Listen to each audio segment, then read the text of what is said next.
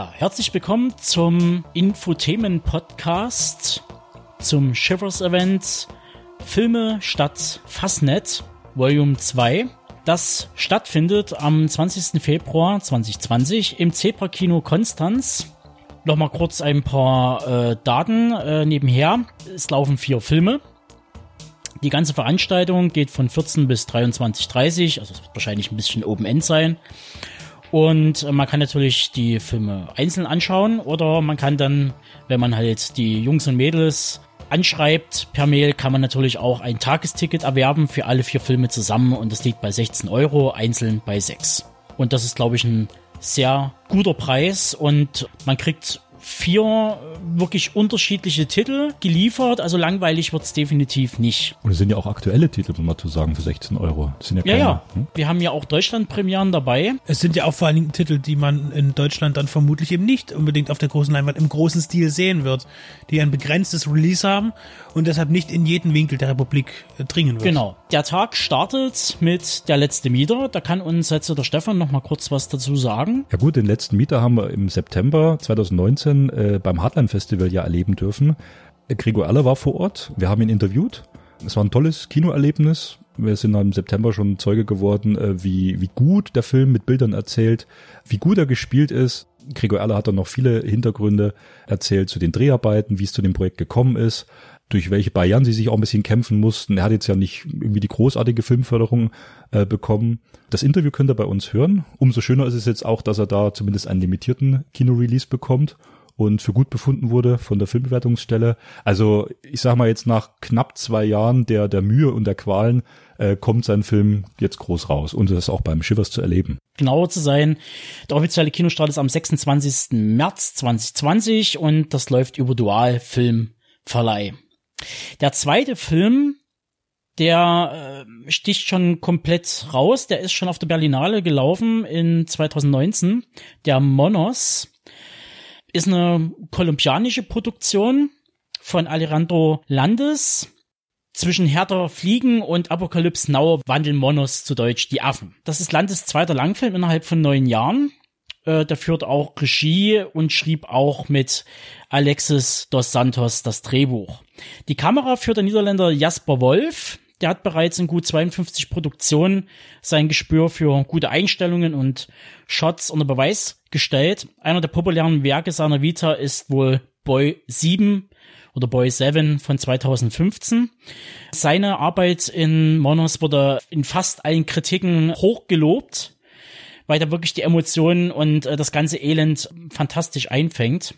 Weiter sollte man noch nennen Mika Levi, die macht den äh, Synth Electro Score zu dem Film und hat unter anderem für Under the Skin und dem Biopic zu Jackie Kennedy aus dem Jahr 2016 geschrieben. Also da sind auch schon ein populäre Namen mit dabei. Und wenn wir dann schon äh, dabei sind, sollte man vielleicht auch noch mal kurz über die äh, Story reden, um was es eigentlich in Monos geht. Wir begleiten acht streunende Teenager, die jeweils einen Codenamen tragen. Und diese bilden eine paramilitärische Gruppe auf einem abgelegenen Hügel ähm, mitten im Dschungel. Und die nehmen von einem Boden Anweisungen einer Organisation entgegen. Die Gruppe soll sich um erstmal, das sind ja wirklich noch Kinder, um eine Milchkuh namens Shakira kümmern und eine entführte Frau aus den USA, die den Codenamen Doktora trägt, weil man die noch für ja, Erpressungsmittel äh, nutzen möchte. Das geht aber alles nach hinten los und es kommt zu ja, einer kleinen mittelschweren Katastrophe und ähm, die ganze Gruppe muss sich mitsamt der Geisel in den Dschungel zurückziehen, weil die verfolgt werden und die ganze Mission gerät ins Wanken. Was wir hier sehen, sind ähm, ja ältere Kinder, junge Erwachsene, die vornehmlich Krieg spielen. Da musste ich äh, speziell an Jarheads denken. Also dieses einfach nur warten, so tun als ob. Das wird auch ganz viel thematisiert, dass diese Kinder eigentlich schon zu Erwachsenen rausgeputzt werden. Die müssen mit Waffen umgehen, die müssen Leute töten, können nie richtig Kinder sein. Die sind auch so hoch trainiert, dass die äh, von der Verhaltensweise her untereinander kommunizieren wie Spieler in einem Multiplayer-Shooter wie zum Beispiel Call of Duty. Mehr ist da eigentlich fast nie. Also es ist eher so eine Art äh, militärischer Ton, der untereinander funktioniert. Man hat auch eine Hierarchie in der Gruppe. Und die bröse dann halt langsam auf, kommen ähm, diverse Probleme hoch, Traumata, die werden zutage gefördert, was wo sehr an Gary Fukunaga's Beast of No Nations erinnert.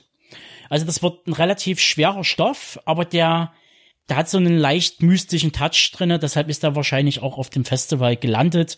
Zu Recht.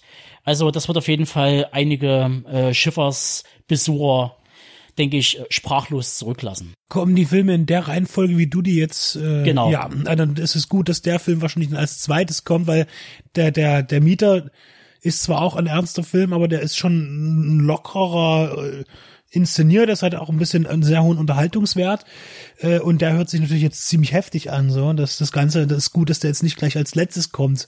Der vorletzte Film ist VHS von Jack Henry Robbins von 2019. Tja, zur Story. Ähm, kann man relativ kurz abhaken. Äh, eine bizarre Retro-Komödie, die ausschließlich auf VHS und Betamax gedreht wurde. Und die erzählt die Geschichte von einem zwölfjährigen Ralph, der aus Versehen das Hochzeitsvideo seiner Eltern überspielt mit eigenen Videoschnipseln. Diese Videocollage aus verschiedenen Bereichen der Pop-Art, der Subkultur, vom Kino über TV bis hin zum Blick über den Gartenzaun. Vergleichbar könnte man sagen, Joe Dantes äh, Debüt, The Movie Orgy, den hatten wir ja auf dem Sinistrange, hat er ja äh, Teile mitgebracht gehabt.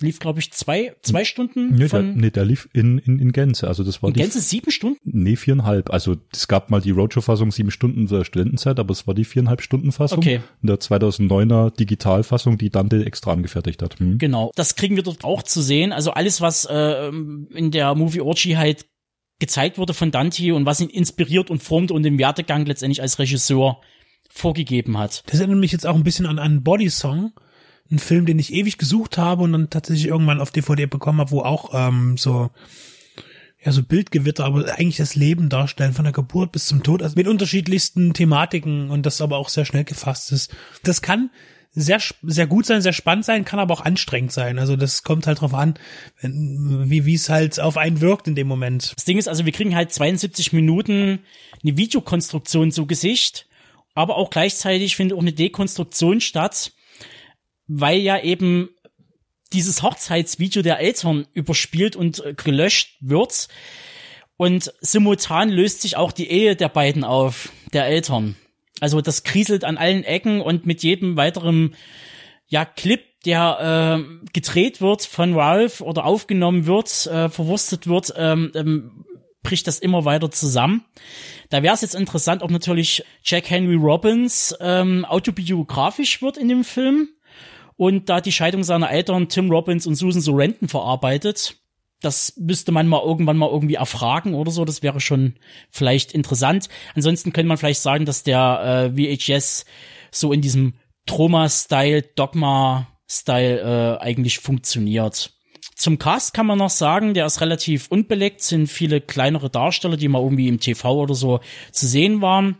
Auf den ersten Blick wäre da vielleicht Carrie Kenny zu nennen. Die hat bei Reno 911 Miami, Downsizing und Netflix Lemony Snicket mitgespielt und Mark Broch. Der hat in der Serienadaption zu What We Do in the Shadows, Better Call Saul und The Office mitgespielt.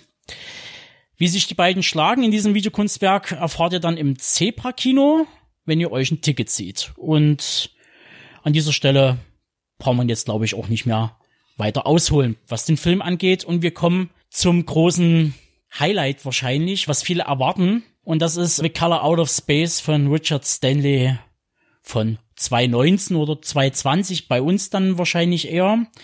Der wird hier auch seine, naja, schon Deutschland-Premiere feiern. Ja, so, Ähm, so wurde uns gesagt. Da kann der Stefan jetzt noch ein bisschen was dazu sagen zu Richard Stanley und zum Film. Wir Das haben aber ausgemacht, dass wir nicht den kompletten Film jetzt bewerten und spoilern, weil wir wollen dann noch ein paar wenige Wochen warten, wenn dann vielleicht das äh, Heimkinopaket rauskommt und mehr Leute drüber mitsprechen können.